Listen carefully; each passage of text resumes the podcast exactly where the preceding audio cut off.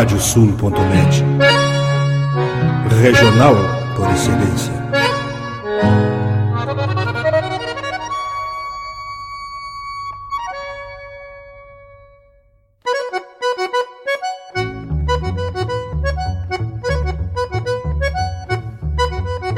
Está aberta a porteira, nem se preocupe em fechá-la. Recorra do plano à várzea, palmo a palmo da hacienda. Não há de curar bicheira, nem recrutar manada, porque se fez cimarrona e mais crioula. Radiosul.net para bebedouro das almas.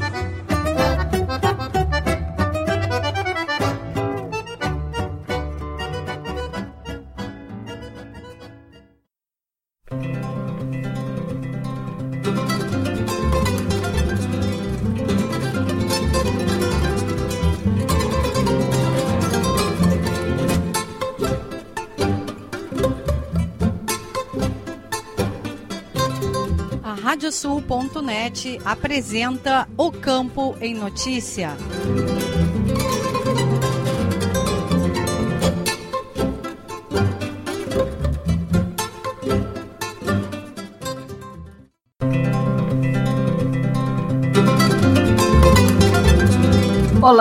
Eu sou Rejane Costa e estamos começando o programa O Campo em Notícia. Vamos trazer neste espaço o resumo da semana com os fatos mais importantes para quem vive no campo e para quem quer estar atualizado com os acontecimentos rurais.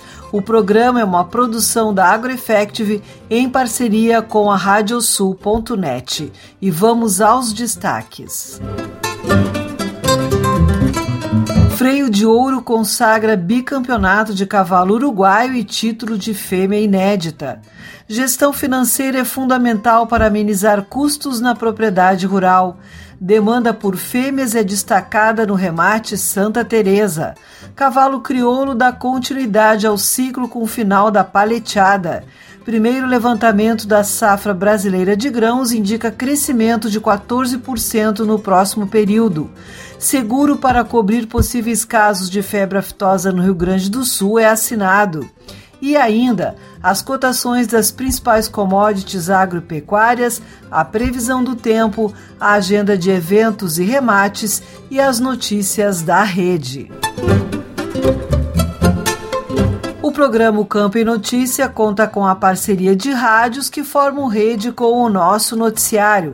Estão conosco as rádios Poatã de São José do Ouro, Fandango de Cachoeira do Sul, Soledade de Soledade, Cidade de Cacique Doble, Integração de Restinga Seca, 107 de Tapejara, Minuano de Alegrete, Delta e Difusora de Bagé, 96 FM de Uruguaiana, Pitangueira de Taqui, Sorriso de São Martinho, Difusora de Arroio Grande e Missioneira de São Luís Gonzaga, além da Rádio Sintargues. Vamos agora com a previsão do tempo no programa O Campo em Notícia.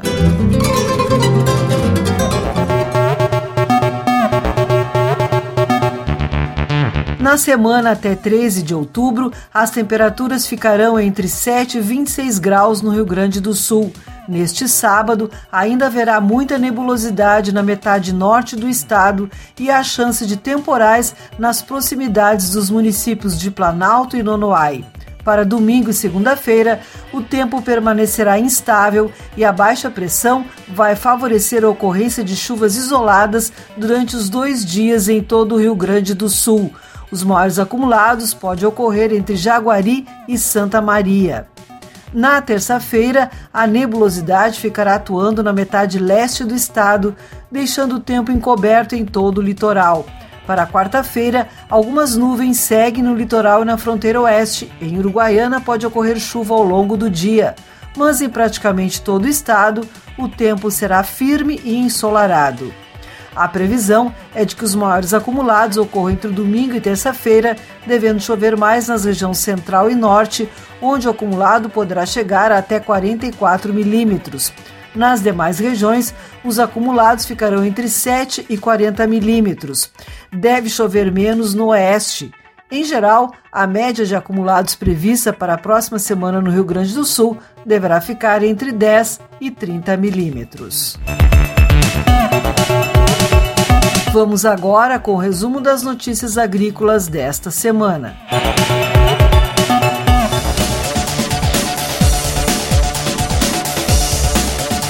O período se caracterizou pela manutenção da instabilidade do tempo, com chuvas em pelo menos dois dias na maior parte das regiões do estado. Em determinadas localidades, houve ventos e queda de granizo, causando danos pontuais nas lavouras de trigo. A umidade impediu a colheita nas áreas já maduras. De acordo com o informativo conjuntural, divulgado e publicado pela Emater, 3% da área total cultivada com grão já está colhida 23% está em fase de maturação, 45% em enchimento de grãos, 27% em floração e apenas 2% recém estão em germinação e desenvolvimento vegetativo. Nas regionais administrativas da Emater de Bagé e Juiz, Santa Rosa e Pelotas, agricultores intensificam as etapas pré-semeadura da soja com retirada de animais de pastagens, dessecação da vegetação, serviços de tratamento de sementes e regulagem de semeadoras. Dados apurados pelas equipes do Instituto Rio Grandense do Arroz, o IRGA, indicam que a área da safra 2021-2022 deve registrar uma diminuição de 1,21% em relação à previsão da safra anterior. O levantamento da intenção da semeadura revela uma área de 957.449 hectares no estado. Já o plantio de soja em lavouras de arroz deve crescer 15,37%, passando para 408.124 hectares. O levantamento do IRGA é elaborado pelos Núcleos de Assistência Técnica e Extensão Rural, os NATS, a partir de informações fornecidas pelos produtores gaúchos e tabuladas pela Divisão de Assistência Técnica e Extensão Rural da autarquia. Das seis regionais arrozeiras, apenas a Depressão Central aponta para crescimento da área cultivada com arroz. O Comitê Gestor do ProMilha RS se reuniu nesta semana para debater as ações em andamento dentro do programa e para colher sugestões de ação para o próximo ano. O comitê gestor é composto por representantes de entidades envolvidas na cadeia produtiva de milho, desde os produtores de grãos até a indústria de proteína animal, um dos maiores consumidores. O coordenador do ProMilha RS, Valdomiro Haas, listou as ações que estão em andamento atualmente sob a coordenação da Secretaria e da Emater, como os eventos técnicos para difusão de informações realizados de forma virtual durante a pandemia e que poderão ser organizados regionalmente em formato presencial no próximo ano. Para o fim desta safra, está previsto um levantamento com 50 amostras para avaliações sobre perdas na colheita e orientações técnicas para a regulagem das máquinas colheitadeiras. Outro ponto de atenção do programa será com relação à cigarrinha do milho, levando orientações de manejo a fim de evitar a sua ocorrência nas lavouras do estado. Gestão financeira é fundamental para amenizar custos na propriedade rural. Segundo especialista, uso de dados e informações na decisão de compras podem equilibrar períodos de altas nos insumos.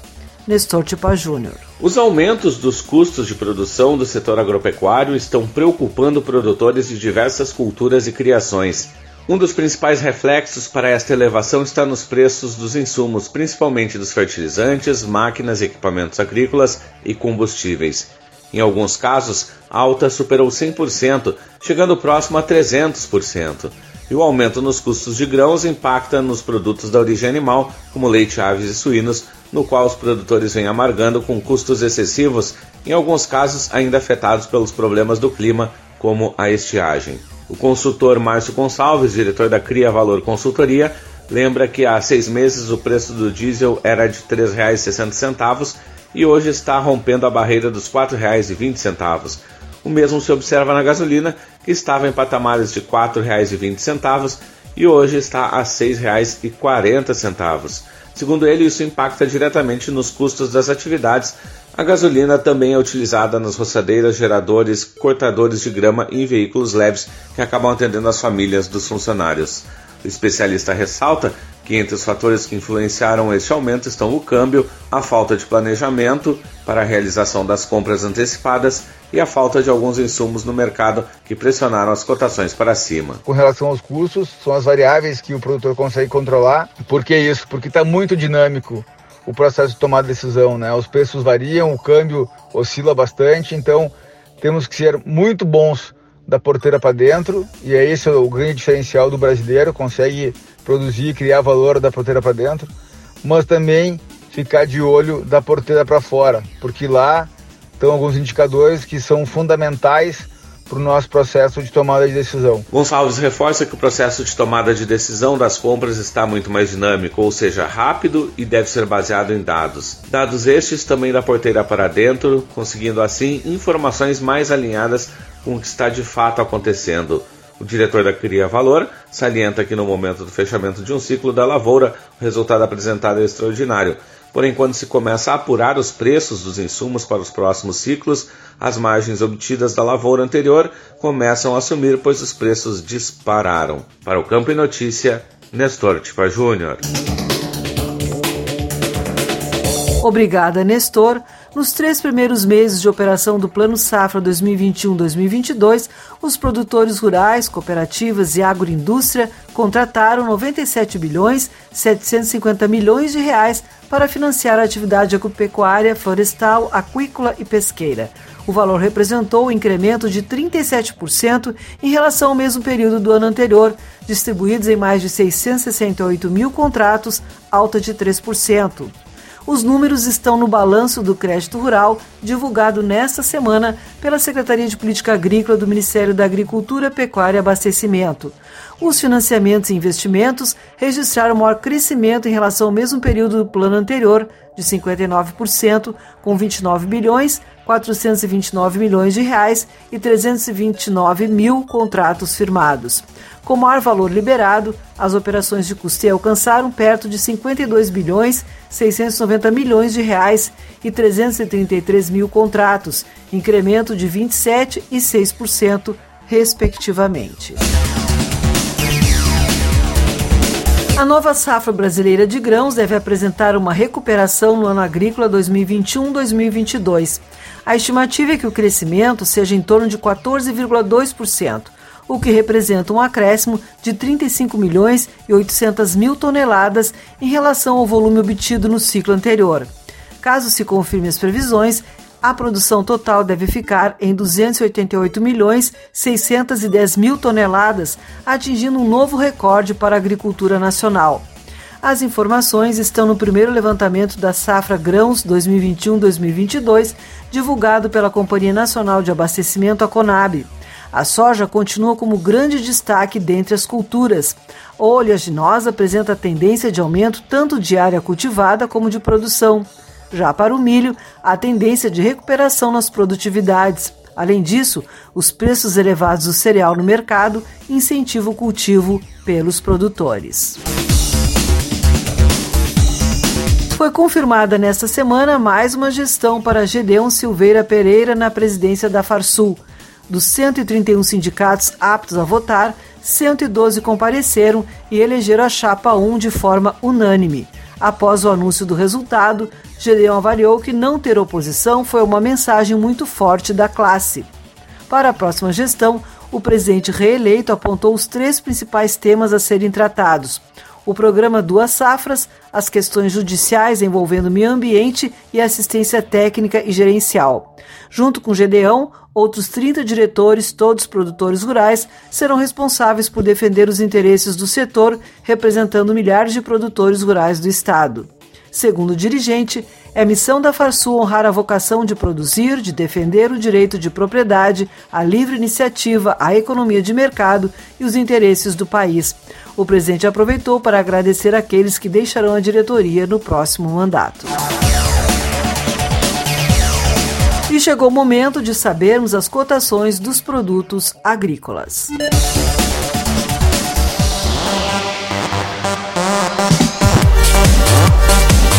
Os números são de Mater do Rio Grande do Sul. Arroz em casca, preço médio de R$ 74,00 a saca de 50 quilos. Feijão, preço médio de R$ 257,94 a saca de 60 quilos. Milho, preço médio de R$ 84,39 a saca de 60 quilos. Soja, preço médio de R$ 157,82 a saca de 60 quilos. Trigo, preço médio de R$ 80,73 a saca de 60 quilos. O programa Campo em Notícia faz uma parada e retorna em seguida com mais informações.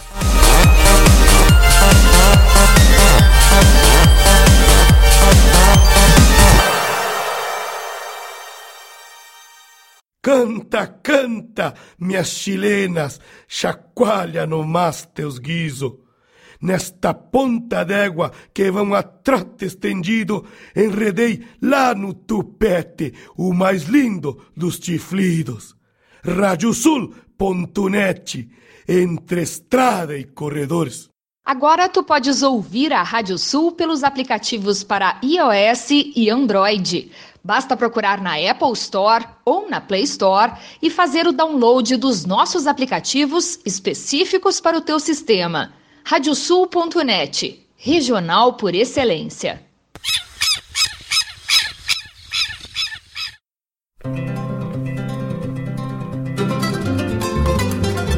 A Radiosul.net está apresentando o Campo em Notícia.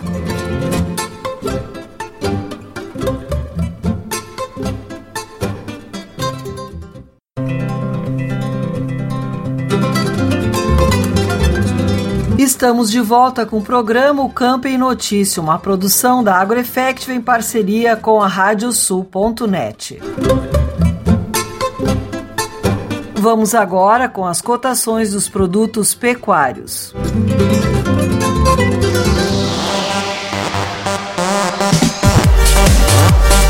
Os números são de Mater do Rio Grande do Sul.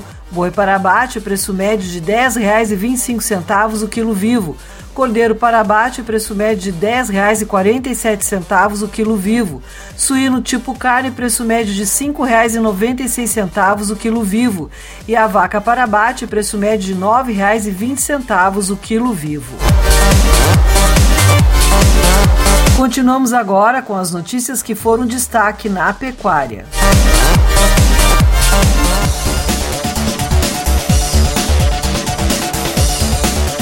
Assinado nesta semana, na sede da Farsul, o seguro do rebanho bovino gaúcho para caso de ocorrência de focos de febre aftosa.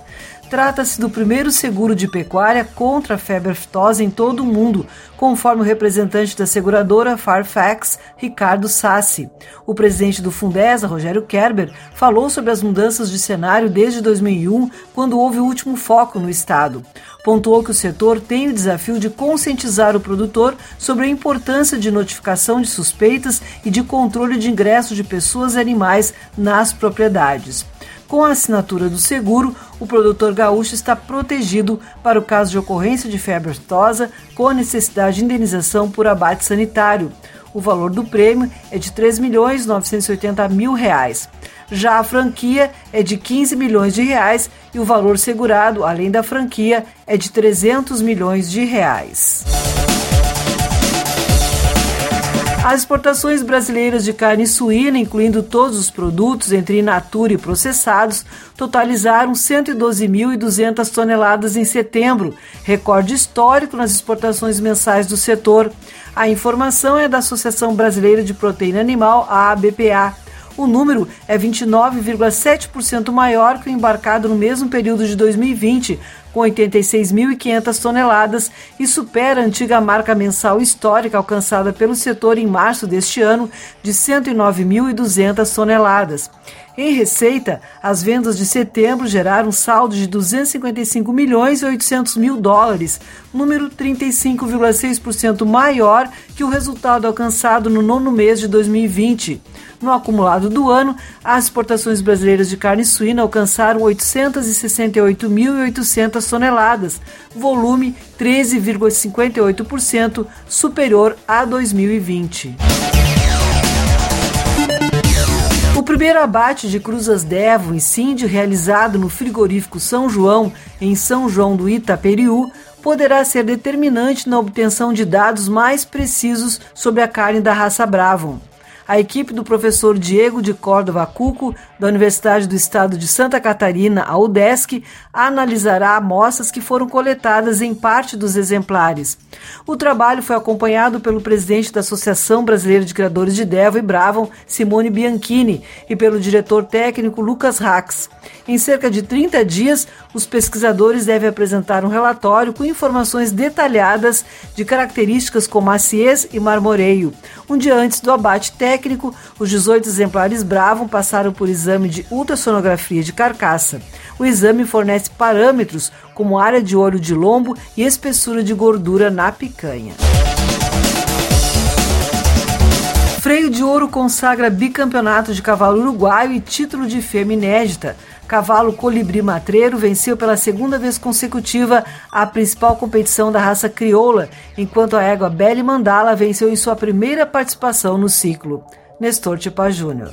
A grande final do Freio de Ouro 2021 trouxe o bicampeonato em anos consecutivos para o cavalo uruguaio Colibri Matreiro, montado pelo ginete Gabriel Marte, que correu pela defesa do título alcançado em 2020.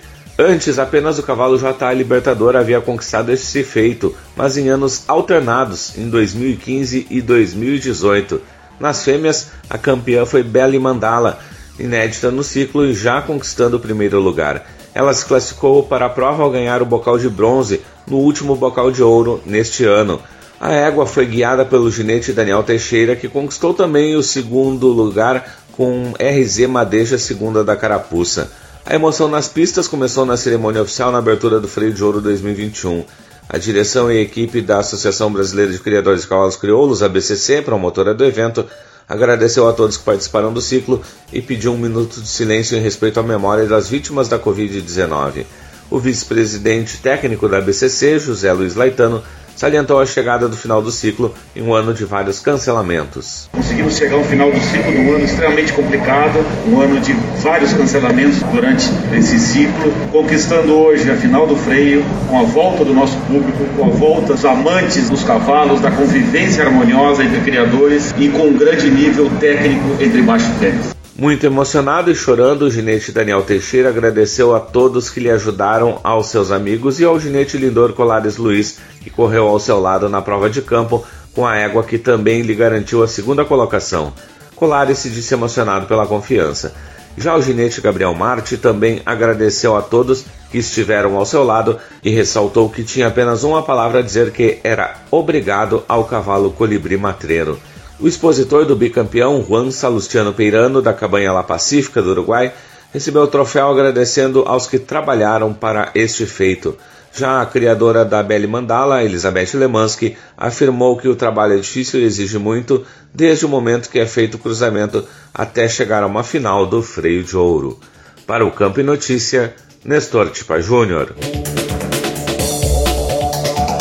Obrigada, Nestor foram 30 credenciadoras de paleteadas do ciclo de 2021 e após o período de inscrição, a final nacional de paleteada tem decisão neste domingo no principal palco do cavalo crioulo, o Parque de Exposições Assis Brasil em Esteio. São 168 duplas de paleteadores, 127 na Força A e 41 na Força B, que estarão na disputa que encerra o ciclo da modalidade neste ano, promovida pela Associação Brasileira de Criadores de Cavalos Crioulos, a ABCC definidos pelo Conselho Deliberativo Técnico da Associação, os jurados responsáveis por avaliar os melhores da Força A na corrida do gado serão Alexandre Ponsunhê e Rafael Gás Terra. Vão analisar a performance dos conjuntos da Força B os jurados Fernando Horst e João Ricardo Malheiros de Souza. O público poderá acompanhar as transmissões pelos canais da ABCC. O leilão da estância Vendramin alcançou um faturamento acima de um milhão de reais na venda de cavalos crioulos com genética comprovada pelos resultados obtidos nas pistas da raça. O diretor da Trajano Silva Remates, responsável pela batida do martelo, Marcelo Silva, afirmou que foi um leilão que surpreendeu. O lote mais valorizado da noite foi o único garanhão da oferta, Quincheiro da Vendramin, com valor de 305 mil reais. A média do leilão ficou em R$ 49.700. Já o leilão virtual Santa Angélica e Malfer, ocorrido nesta sexta-feira, teve média de R$ 27.100. Silva ressaltou que praticamente foram dois leilões em um, devido à diversidade da oferta. O destaque da noite foi a égua Aqualina 441 Malfer, campeã do freio de ouro em 2010, comercializada por 205 mil reais. O remate anual da Santa Teresa de Arambaré movimentou a pista do Sindicato Rural de Camacuã. O evento presencial, sob protocolos de distanciamento social devido à pandemia da Covid-19, teve como seus destaques a velocidade em pista e a liquidez na venda da oferta de touros e ventres das raças Hereford e Braford, além dos touros da raça Brangus. Segundo o leiloeiro e diretor da Trajano Silva Remates, Marcelo Silva, este foi o evento de maior velocidade até o momento na temporada, que ocorreu em pouco mais de 4 horas de duração. Lembrou das médias dos touros gerais, acima de 20 mil, mas destacou a procura pelas fêmeas. Nos touros, a média dos exemplares brancos e Brafor ficaram praticamente igualada em R$ 22.430. Já nas fêmeas, o destaque ficou com a raça Brafor, que finalizou com média de R$ 10.370. Conferir agora as agendas de eventos e remates.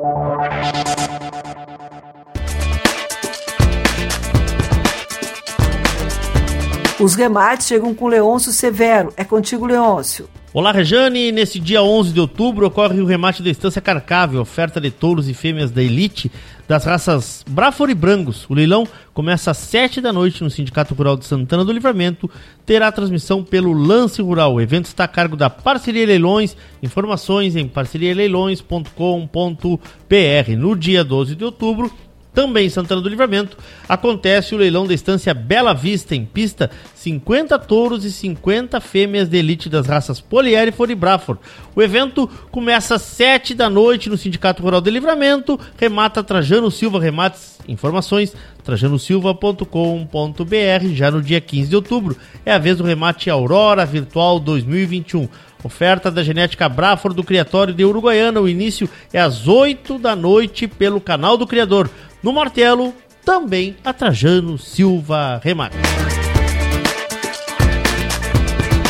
Obrigada, Leôncio, e as informações dos eventos são com Andréa Drozola. Tudo bem, Andréia? Olá, Rejane. Até o próximo dia 15 de outubro estão abertas as inscrições para o Prêmio Referência Leiteira RS, uma realização da Emater e Secretaria da Agricultura, Pecuária e Desenvolvimento Rural com entidades do setor. Neste primeiro ano serão avaliados indicadores em três categorias: produtividade da terra, qualidade do leite e produtividade da mão de obra. As inscrições devem ser realizadas nos escritórios municipais da Emater mediante o preenchimento de uma ficha cadastral em meio eletrônico e a manifestação da concordância com o regulamento do prêmio. Mais informações no site da Emater em emater.te.br. Estão sendo realizados os últimos preparativos para a 21ª edição da Fena Arroz. O evento do setor arrozeiro ocorre de 12 a 17 de outubro no Parque de Exposições de Cachoeira do Sul. A Fena Arroz acontecerá em formato híbrido, com atividades tanto presenciais quanto transmitidas pela internet pelas redes sociais e canais oficiais da feira, que será realizada em rígida obediência aos protocolos sanitários e de distanciamento estabelecidos pelas autoridades na área da saúde. Negócios, palestras técnicas, shows, agricultura familiar, gastronomia, cultura e lazer estão entre as atrações da feira orizícola. Para o programa Campo em Notícia, Andréia Driozola. Obrigada, Andréia. O programa Câmbio Notícia vai para mais um intervalo e retorna em seguida.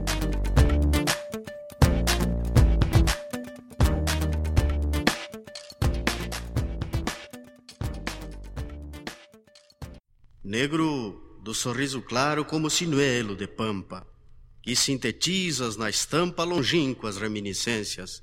Negro que lembra as dolências de alegrias e tristezas que andaram nas correntezas dos rios de muitas querências.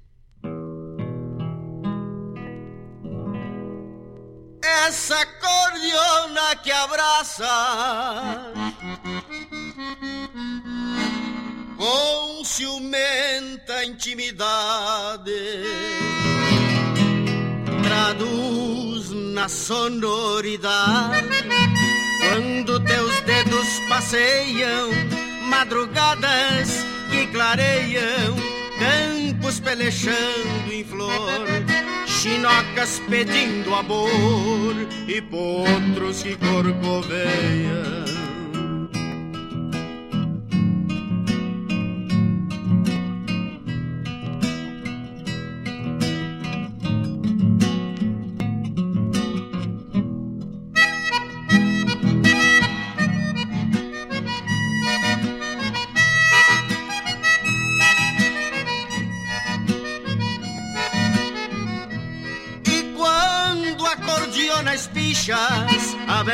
aberta como para um pialo e o verso saía a cavalo sobre a cadência da nota. Tua mirada remota se perde coxilha acima, como quem busca uma rima sem saber de onde ela brota.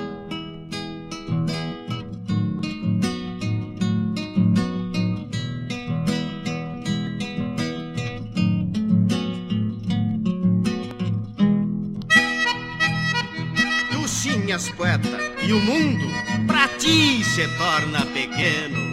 E nem mil poetas moreno, expoentes de academia, camperiando noite e dia o vocabulário gasto, podem dar cheiro de pasto, como tu dás a poesia.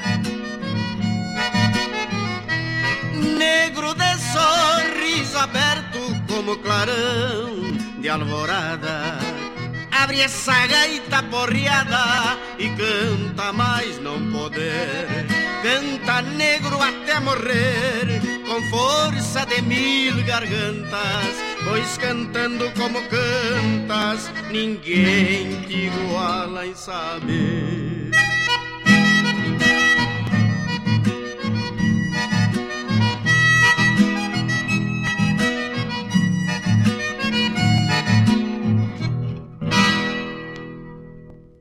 Canta, canta, minhas chilenas, chacoalha no mas teus guiso. Nesta ponta d'égua que vão a trote estendido, enredei lá no tupete o mais lindo dos chiflidos. Radiosul.net, entre estrada e corredores.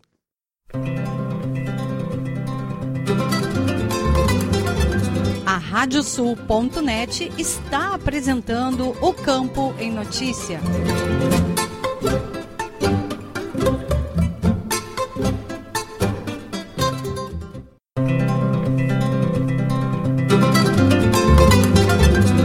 Estamos de volta com o programa o Campo em Notícia, uma produção da AgroEffective em parceria com a Radiosul.net.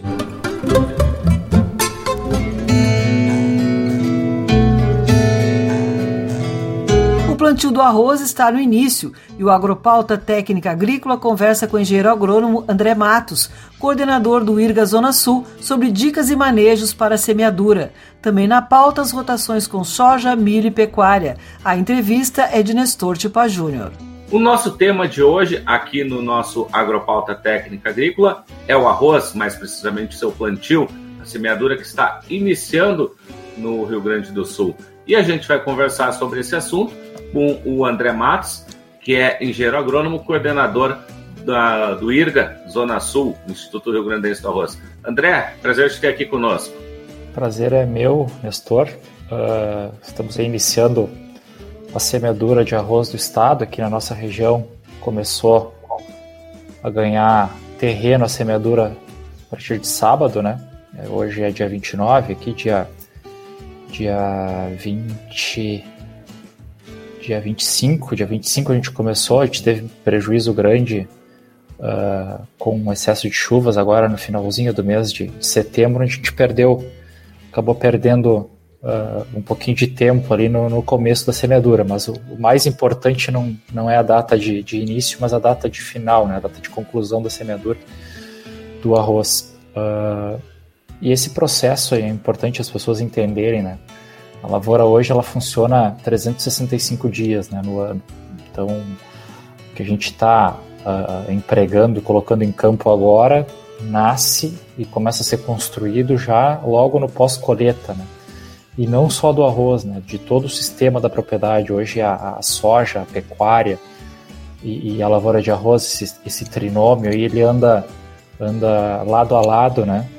E, e tudo que tu aplica uh, na soja e, e, na pecuária, na pastagem de inverno, acaba tendo reflexo na, na, na, produção de arroz, que é o tema da nossa conversa de hoje. Né? Então, uma adubação bem feita na soja, uma soja semeada e colhida na época, uma pastagem implementada também adubada na resteva de soja, pastejada dentro da janela ideal, dando tempo para fazer uma dessecação bem feita visando o cultivo do arroz e a semeadura dentro da época ideal, ali a partir do dia 20 de setembro até o dia 20 de, de outubro. Isso já nos dá um, uma oportunidade muito grande de atingir o máximo potencial produtivo da, da, genética disponível hoje no Rio Grande do Sul, que tem um teto aí que a gente está vendo muito grande. Né?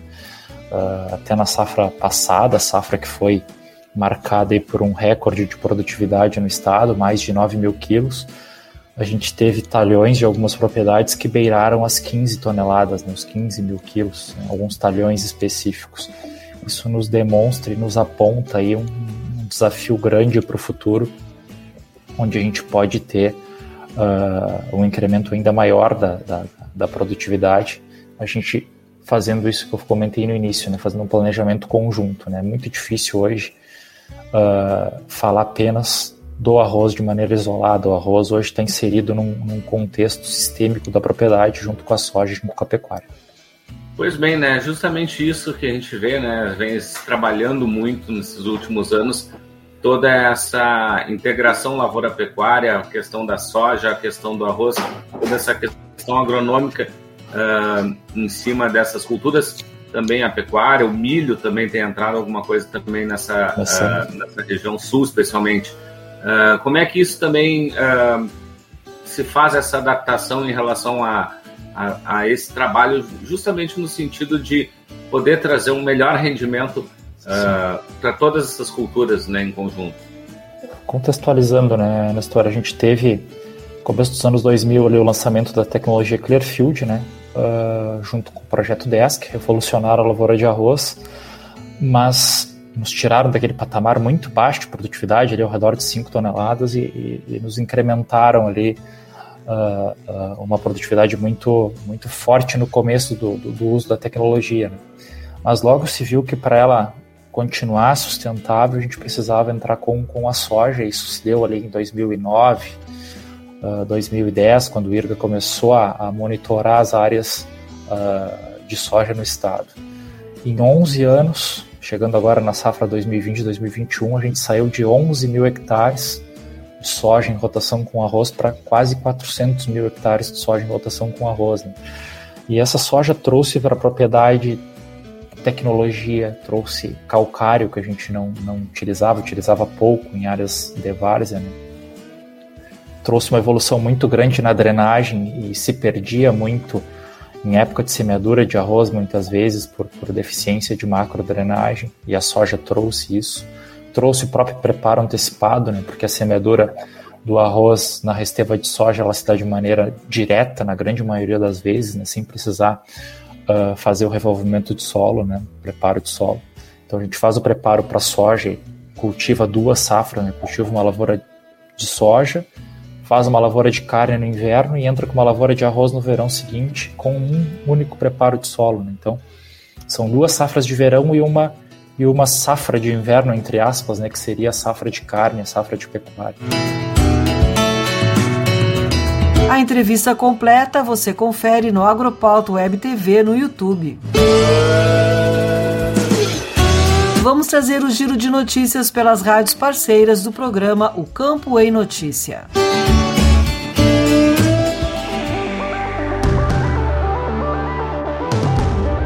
Cláudia Rax, da Rádio Soledade. Após um período de recuperação, as culturas de inverno estão normalizadas e com uma boa expectativa na parte central do estado, onde o período de chuvas contribuiu para a recuperação da umidade dos solos, o que foi importante para o desenvolvimento do trigo. O assistente regional na produção de grãos, secagem e armazenamento do solo da Emater Josemar Parisi fala sobre este momento do trigo e sobre a positividade em investir neste momento na precaução de doenças nas culturas de inverno. Percorrendo aí alguns municípios, até mais na região do Vale do Rio Pardo e na região de Soledade, e também conversando com alguns colegas, né, nós podemos dizer ainda que a situação atual da cultura, dos cereais de inverno como um todo, né, é de normalidade. Nós temos as lavouras aí estão numa fase aí de final de florescimento, mais enchimento de grãos, né, e algumas lavouras já iniciando a maturação. Com relação à giberela, que está sendo um pouquinho mais difícil nessa época, porque é, ainda ela pode causar infecção, né? E os agricultores têm que estarem atentos aí para,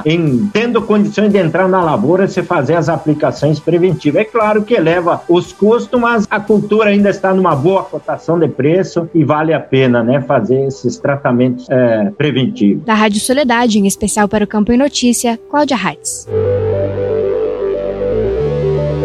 Rafael da Silveira Rosa, da Rádio Integração. A Secretaria de Agricultura, Desenvolvimento Econômico e Meio Ambiente de Nova Palma, na região centro do estado, informou nesta semana que os resultados obtidos por meio de análises laboratoriais da Universidade Federal de Santa Maria e parecer técnico de mortandagem de peixes elaborado por um zootecnista, mestre e doutor em piscicultura, demonstraram que os peixes expostos à água do Rio Soturno, na região centro, que apareceram mortos no mês de agosto, não morreram por intoxicação de agrotóxicos agrotóxicos e pesticidas. Segundo o laudo, as baixíssimas concentrações de determinados compostos encontrados não tiveram nenhuma influência na morte dos animais, o que resulta na causa mortes a falta de oxigênio devido ao baixo nível das águas durante o mês de agosto. Especial para o Campo Notícias da Rádio Integração de Restinga Seca 98.5 FM, Rafael da Silveira Rosa. Dionis Nogueira, das rádios Delta e Difusora de Bagé. A Embrapa Pecuária Sul de Bagé convida empresas e associações cooperativas para conhecer a linha de trabalho em tecnologia de produtos com foco no bacon de carne ovina. A ideia é realizar uma rodada de negócios e os interessados poderão assumir a corresponsabilidade pela adaptação à escala industrial, validação técnica e comercial, visando futura exploração comercial deste produto. Conforme o chefe adjunto de transferência de tecnologia da Embrapa Pecuária Sul, Gustavo Martins da Silva, o objetivo é o estabelecimento de uma parceria entre a unidade de pesquisa e a empresa selecionada, que vai receber todo o apoio para a produção do bacon ovino, desenvolvido em escala experimental por uma equipe de pesquisadores da área de ciência e tecnologia de carnes, no âmbito do projeto Aprovinos, projeto Aproveitamento Integral da Carne Ovina. Os interessados devem se manifestar até o dia 22 de outubro, enviando e-mail para a Embrapa de Bagé, indicando o nome e endereço da empresa ou organização e um telefone para contato. Logo após essa data, a Embrapa Pecuária Sul entrará em contato para agendar uma reunião, visando identificar as oportunidades, possibilidades de trabalho conjunto e negociar possíveis parcerias. De Bagé para o Campo em Notícia, falou Dionis Nogueira. Agradecemos aos colegas das rádios parceiras pelas informações. O programa Campo em Notícia vai para mais um intervalo e retorna em seguida.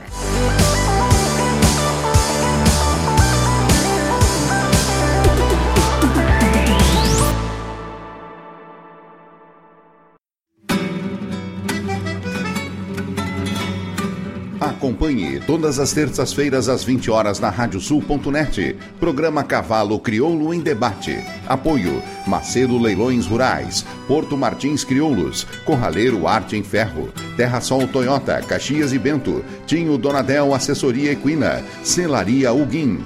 Alvorada Crioula, 10 anos. Central de Reprodução Schmidt Gonzales. Fazenda Sarandi e Cabanha Três Taipas. Parceria JG Martini Fotografias.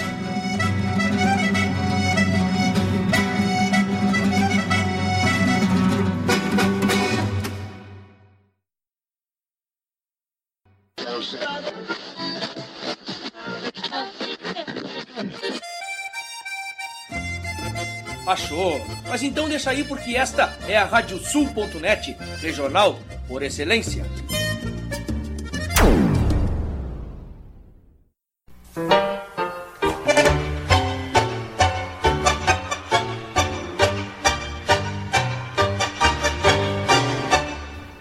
E para os ouvintes da Radiosul.net, aqui Fábio Verardi, te convidando para quinta-feira, às 10 da noite, para curtir o programa Tangos. Curiosidades, colunas especiais e, claro, né, o melhor do tango mundial de todos os tempos, com a parceria aqui e a companhia de muitos e muitos ouvintes que são apaixonados por esse ritmo. Tangos, quinta-feira, 10 da noite e reprise no domingo, às 8 da noite, comigo, Fábio Verardi.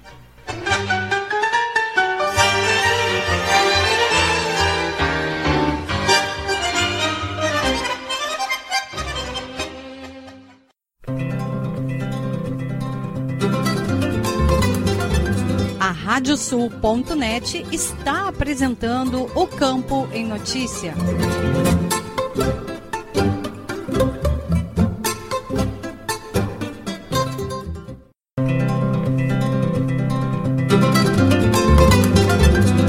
Estamos de volta com o programa o Campo em Notícia, uma produção da AgroEffective em parceria com a Radiosul.net.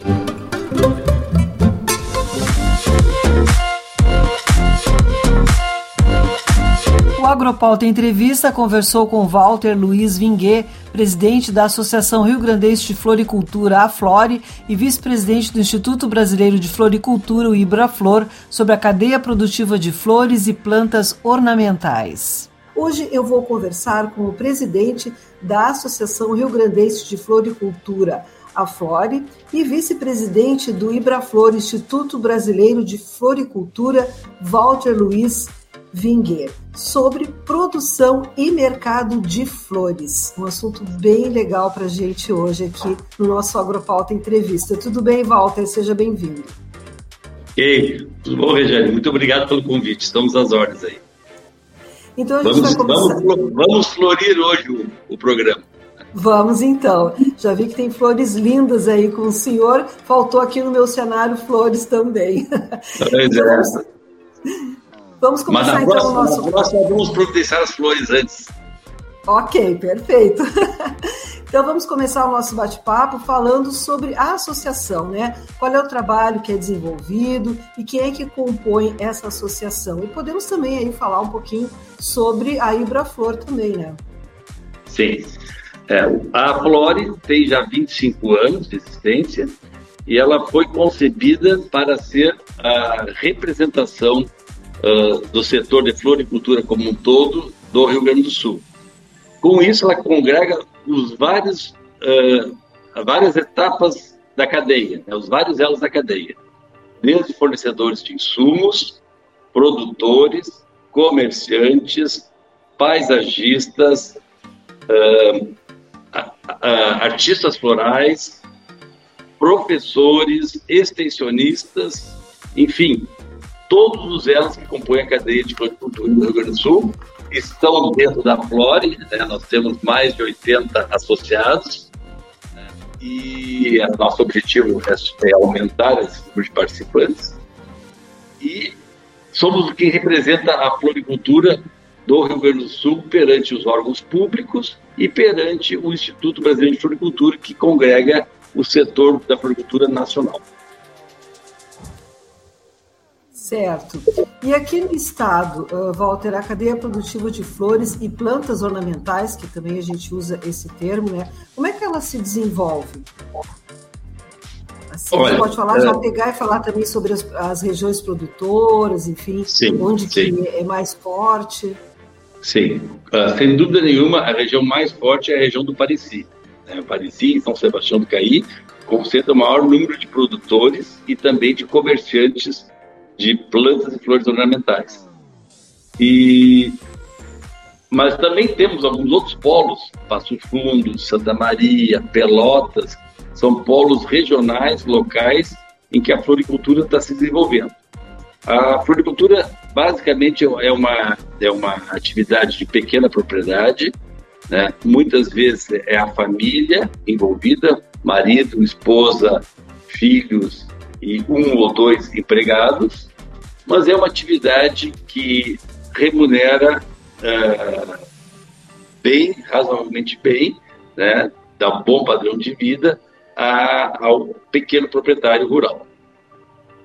Pois é, você já falou aí sobre a questão da renda, né? O que eu ia perguntar em termos de mercado, renda, né? Para quem produz, como é que está a situação? E tem como a gente mensurar o número de produtores aqui no estado? É possível isso ou não? É, nós estamos. Uh, o último levantamento que nós temos já está defasado, já tem mais de 10 anos. Nós estamos tentando organizar um novo levantamento uh, junto a entidades de pesquisa para que tenhamos um número atualizado. Mas a nossa estimativa é que em torno de 800 a 900 produtores rurais compõem o setor de, de floricultura na área de produção aqui no estado. Certo. E existe no mercado, além do mercado interno, existe alguma parte de exportação? Aí também falando em nível de Brasil, São Paulo também é bem forte na, na área da floricultura? Sim, sim. sim. É, não, a exportação é um pouco delicada, porque a, a, grande exportação que se tinha no passado era de flores. Mas é, entrou a questão da, da lei de, de cultivares, né, que alguns anos entrou no Brasil, e que muitos produtores lá do centro do país uh, não tinham, uh, não cumpriam essa questão de pagamento de royalties aos desenvolvedores de variedades e tiveram problemas na exportação. Hoje em dia a exportação se resume aqui no Rio Grande do Sul, por exemplo, nós temos uma grande empresa em vacaria que exporta mudas de plantas ornamentais para a Itália e da Itália eles uh, revendem para o restante da Europa, né? Então são mudas de, de mudas de gerânio, né? É uma grande produção que sai aqui do Rio Grande do Sul. São mudinhas pequenas, são uh, estaquinhas que vão ser enraizadas lá na Itália. Uh, no Nordeste tem exportação de flores e exportação de cactos e suculentas, e no, e no Paraná, em Santa Catarina e Paraná, eles exportam alguma coisa de plantas de maior porte, palmeiras e cicas tal, uh, mas são coisas assim pontuais, não é uma, não há uma frequência de exportação. E aqui no mercado interno, Walter, uh, quais são os tipos de flores que mais atraem os brasileiros, em especial os gaúchos? Bom, o Rio Grande do Sul é caracterizado como um dos estados de maior consumo per capita, né? Os nossos nossas origens uh, alemãs, italianas, uh, polonesas, franceses, espanhóis, é o pessoal que aprecia muito flor, né? Então, é um estado que dentro do país o consumo per capita é dos mais altos. Perde para Distrito Federal, que tem uma renda muito alta, né? E mais ou menos com São Paulo. Mas uh, aqui é muito grande, ao ponto que a nossa produção local não ser suficiente para atender a nossa demanda. Então, cerca de 50% a 60% da nossa demanda, da nossa oferta de produtos vem de outros estados. Basicamente São Paulo e Santa Catarina são os estados de onde nós importamos mais plantas e flores. Uh, no caso de importação, a grande parte da importação de, do Rio Grande do Sul são de flores de corte. Uh, nós temos aqui poucos produtores de flores de corte no estado e houve uma diminuição muito grande com a pandemia. O ano passado, a questão da pandemia, que proibiu eventos, que são o, a, a grande, o grande consumo de flores de corte, se dá nesses eventos, casamentos, aniversários, batizados, etc., até próprio enterro também, né, que durante o ano passado boa parte dos enterros não podia ter presença de familiares, E, então, houve uma queda muito grande no consumo de flores de corte, né? rosas, gérberas, etc. Com isso, os produtores de flores aqui do estado tiveram um baque muito grande. Muitos produtores de flores de corte abandonaram a sua atividade e aumentou muito a dependência de flores de corte vindas de São Paulo. Eles lá no primeiro momento tiveram uma queda, em março, abril do ano passado tiveram uma queda, mas com essa redução das produções locais, que não foi só no Rio Grande do Sul, nos outros estados também, os produtores locais tiveram esse baque, porque eles não tiveram condições de competitividade, os seus mercados praticamente não funcionaram mais, uh, não houve mais festas, não houve mais nada. Então, as lojas continuaram vendendo ainda buquês e arranjos, assim, para casos pontuais, teleentrega e tal, passaram a se abastecer basicamente de São Paulo. A entrevista completa você confere no Agropauta Web TV, o canal da AgroEffective no YouTube.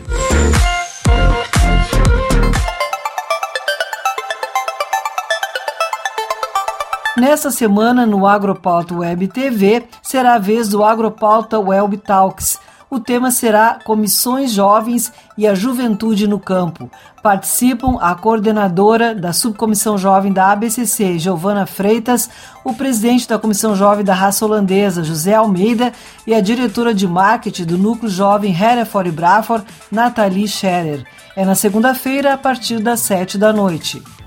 Já na terça-feira, no mesmo horário, o Agropauta Técnica Pecuária vai falar sobre as boas práticas no abate de animais do produtor à indústria com a médica veterinária Ritiele de Melo Gonçalves, sócia proprietária da Agrega Agro e Negócios.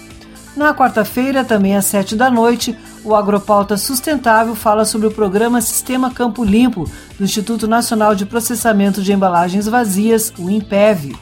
Na quinta-feira, também às sete da noite, o Agropauta Live Series é sobre gastronomia com o chefe do assado, Tiago Canci. E na sexta-feira, no mesmo horário, mais uma edição do Agropauta Itinerários Rurais com a Rota da Lã, fechando no próximo sábado com Lendas Rurais. Deixo aqui o convite para que sigam as nossas redes sociais. No YouTube, o endereço é youtube.com.br Se inscreva no canal, ative as notificações clicando no sininho e deixe seu like nos vídeos. No Spotify, procure por AgroEffective e siga o podcast. E no Instagram também procure por AgroEffective. Nos sigam também no LinkedIn, Twitter e Facebook e fiquem por dentro da nossa programação e notícias. Aqui, o Agro tá on. O programa de hoje fica por aqui. A produção do Campo e Notícia da AgroEffect em parceria com a Radiosul.net. Desejamos a todos um ótimo final de semana e vamos continuar nos cuidando para evitar a transmissão da Covid-19. É muito importante a adoção de medidas de higiene, uso de máscara e distanciamento social. Evite aglomerações e quem já pode, vacine-se.